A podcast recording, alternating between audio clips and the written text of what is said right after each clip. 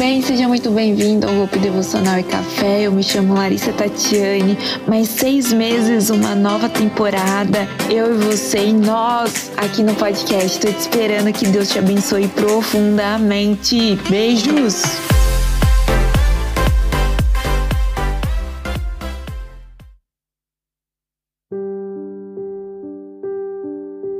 Como ouvir Deus nos dias ruins?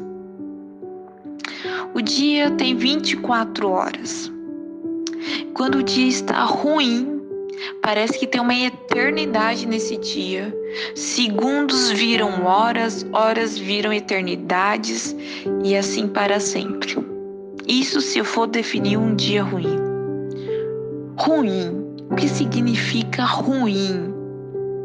Inútil, cujo desempenho é insatisfatório um dia triste, uma deprê relativa, tantas coisas, um dia ruim, sentir culpado, triste, tudo isso são sentimentos. É a sua alma gritando para o externo, para o meio externo, para o mundo. Hoje o dia está na deprê ou uma coisa externa abalou seu emocional, um luto, uma perda, um desemprego, uma necessidade. Isso se define no dia ruim, que vai para a alma, sentimento, não é mesmo? Bom, Pedro, um conhecido apóstolo Pedro. Pedro tinha negado Jesus Pedro chorou arrependido e falou: Não tem mais saída. Jesus morreu na cruz, eu neguei ele, vou para o inferno. Vou fazer o que eu sempre fiz na vida. Vou voltar a pescar. Porém, Pedro tinha dois amigos. Tomei Natanael. Não, se você vai pescar, eu vou junto contigo. Então, o objetivo daqueles homens naquela noite era pescar. Passaram a noite toda pescando. O resultado da pesca, você fala, passou a noite toda, eles eram pescadores profissionais, sabiam muito bem onde tinha peixe, como pescar, como fazer, como. Eles não eram leigos sobre o assunto, eles tinham domínio sobre o assunto. Mas o sucesso daquela noite não foi satisfatório. Eles não pegaram nada de peixe. Porque eles conheceram Jesus, eles andaram com Jesus. E quando eles conheceram Jesus, quando depois que eles começaram a andar com Jesus, o propósito da vida daqueles homens tinham mudado. Não eram mais pescadores de peixe, porém apóstolos, evangelistas, discípulos. A primeira lição que eu quero deixar nesse podcast é: não abandone o seu propósito nos dias difíceis. Não abandone o seu propósito nos dias difíceis. Porque você não abandonando o seu propósito nos dias difíceis, você não para de ouvir Deus falando com você. O Espírito Santo vai te guiar nos dias difíceis. Veja bem, Jesus aparece naquela praia no período da manhã. Aqueles homens tinham passado a noite no mar. Pedro, ele estava abalado. Ele estava abalado nos sentimentos. A vida emocional de Pedro estava abalada. E agora estava frustrado. Profissionalmente também. Por quê? Porque ele sabia muito bem pescar e não pescou absolutamente nada. Aqueles homens viram um homem falando com eles, mas não reconhe... quando eles viram aquele homem lá na beira da praia falando com eles, eles não enxergaram, eles não perceberam que era Jesus. Mas quando aquele homem abriu a boca, Pedro falou: Jesus, é Jesus, é Jesus. Aí Jesus fala assim: filhinhos, vocês têm algo para comer? Eles respondem: Não. Jesus fala: Joga para o outro lado.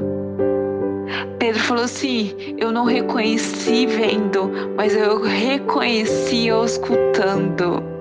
Aleluia. Pedro não enxergou Jesus, mas ele ouviu Jesus. Sabe a lição que eu tiro daqui? Às vezes você não vai enxergar Jesus nos seus problemas, mas você vai ouvir Jesus. E quando você escutar Jesus, ele vai direcionar. Naquele momento, quando Pedro viu Jesus, acalmou sentimentos, acalmou aquele sentimento de frustração, aquele sentimento de medo, tristeza, angústia. Porque ele encontrou consolo, direcionamento na voz de Jesus. Pedro esqueceu o problema e fala que Pedro estava nu, vestiu a túnica, colocou a roupa e saiu correndo aos braços de Jesus. Segunda lição que eu quero deixar aqui. Para você ouvir Jesus, você tem que deixar seus problemas, vestir a roupa e para o altar. Ir para Jesus. Ir para a igreja ir para um quarto fechado, como o Mateus fala, feche a porta, entre no seu quarto em secreto com teu pai, conte para ele. Sabe? Nos dias ruins, eu acho que é a maior conselho que eu posso te dar hoje nesse podcast. Pare de ouvir seu sentimento, pare de olhar para os problemas e vá encontrar Jesus, porque Jesus já está lá. Pedro estava no barco na praia. Jesus, no período da manhã, estava lá. Isso me faz me lembrar um versículo. Sabe qual é o versículo? O choro pode durar uma noite. Pedro passou uma noite pescando, mas a alegria, a alegria vem de manhã. Jesus de manhã estava esperando Pedro. Quando Pedro chega próximo de Jesus, se depara com o milagre. Brasa e churras, pãozinho e peixe assando. E vem Tomé e Natanael atrás com 152 peixes, através de uma ordem que Jesus deu. Eles pegaram 152 peixes em minutos. E eles passaram uma noite sem pegar nada. Deixa eu te falar outra coisa. Quando você experimentou um impossível, você não vive mais de coisas possíveis, porque você já experimentou o impossível. Sabe por quê? Porque o seu pai é simplesmente o dono do impossível. Naquele momento, eles, o versículo relata que eles não tiveram coragem de perguntar se ele era Jesus. Sabe por quê? Porque tudo que aqueles três homens estavam passando durante uma noite, durante os problemas, foram solucionados quando eles ouviram a voz de Jesus. E quando eles chegaram perto de Jesus, eles afirmaram a certeza que era Jesus. Em nenhum momento Jesus apontou o dedo para Pedro. Nenhum momento Jesus acusou Pedro. Jesus restaurou a vida de Pedro. Jesus restaurou a vida ministerial de Pedro e afirmou a identidade de Pedro. Você não é pescador, você é missionário.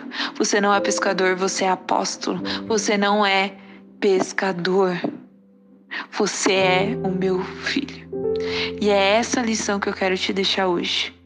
O objetivo de Jesus indo para a praia foi milagre, restituição. Hoje Jesus está falando para você e para mim sobre a nossa identidade, sobre nós sabermos quem somos nos dias bons e ruins. Não escute a sua alma, mas escute o Espírito Santo. Não escute os problemas, mas escute o Espírito Santo. Escute Jesus e nunca esqueça do seu propósito. Tudo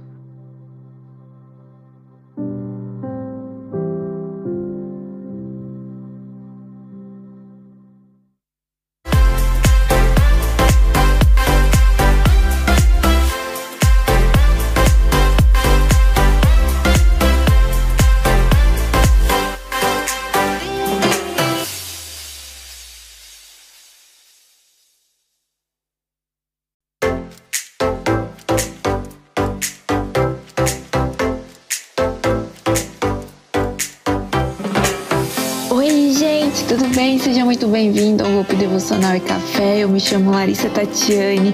Mais seis meses, uma nova temporada. Eu e você e nós aqui no podcast. Estou te esperando que Deus te abençoe profundamente. Beijos!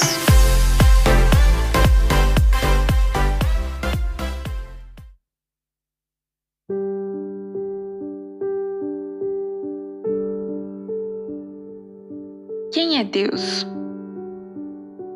Você deve estar se perguntando ou já se perguntou alguma vez na sua vida quem é Deus?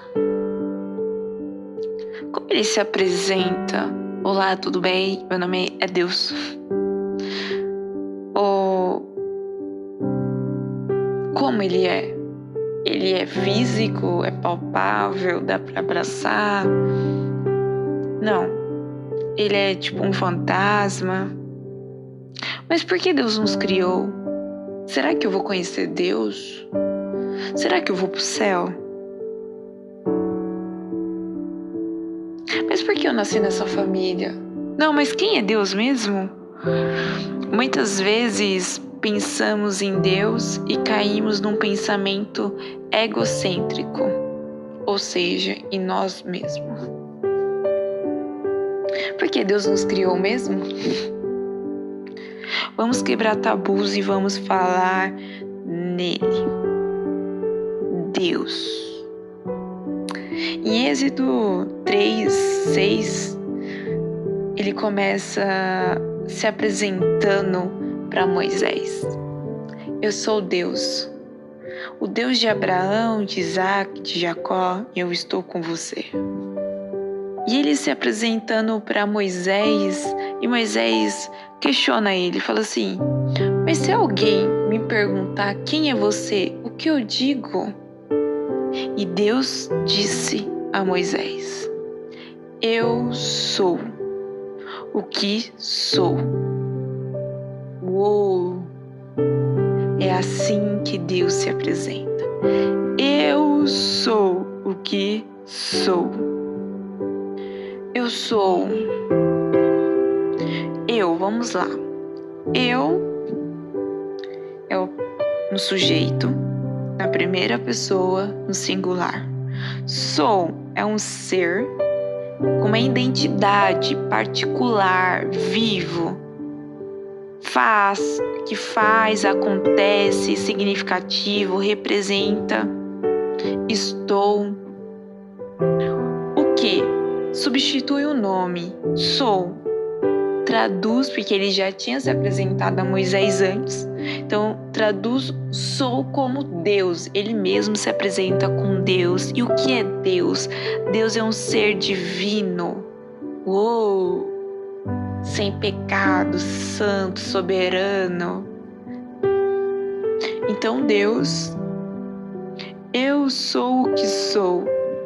Eu sou incomparável. Eu sou simplesmente eu sou Deus, o divino. Cara, isso é muito lindo porque Deus, ele, é, ele tem algo simples, né? Ele, ele se apresenta de uma forma simples, mas algo tão representativo, né?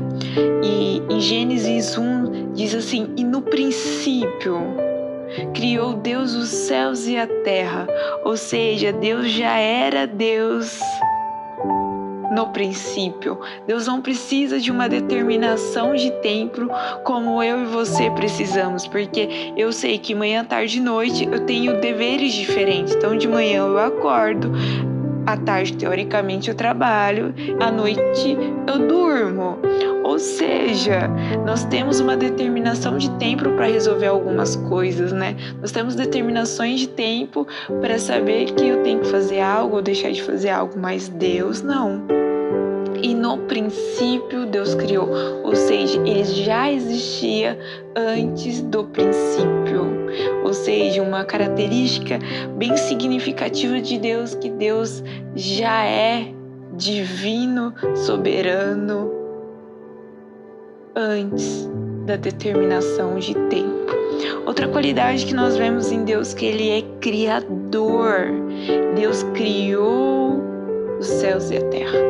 Cara, é dois extremos, né? Os céus e a terra, uma extremidade alta e uma extremidade baixa. Ou seja, Deus não tem limite, ele cria coisas impossíveis. Ele cria, ele é criador, ele é bondoso e ele é onipotente, é um poder ilimitado. Atributos comunicáveis se traduzem em amor, poder, sabedoria e santidade. Cara, olha quem é Deus. Nós adoramos muitas vezes, mas não conhecemos a qualidade porque não paramos para pensar nele, porque nós ficamos com esse pensamento meio egoísta. Quem é Deus?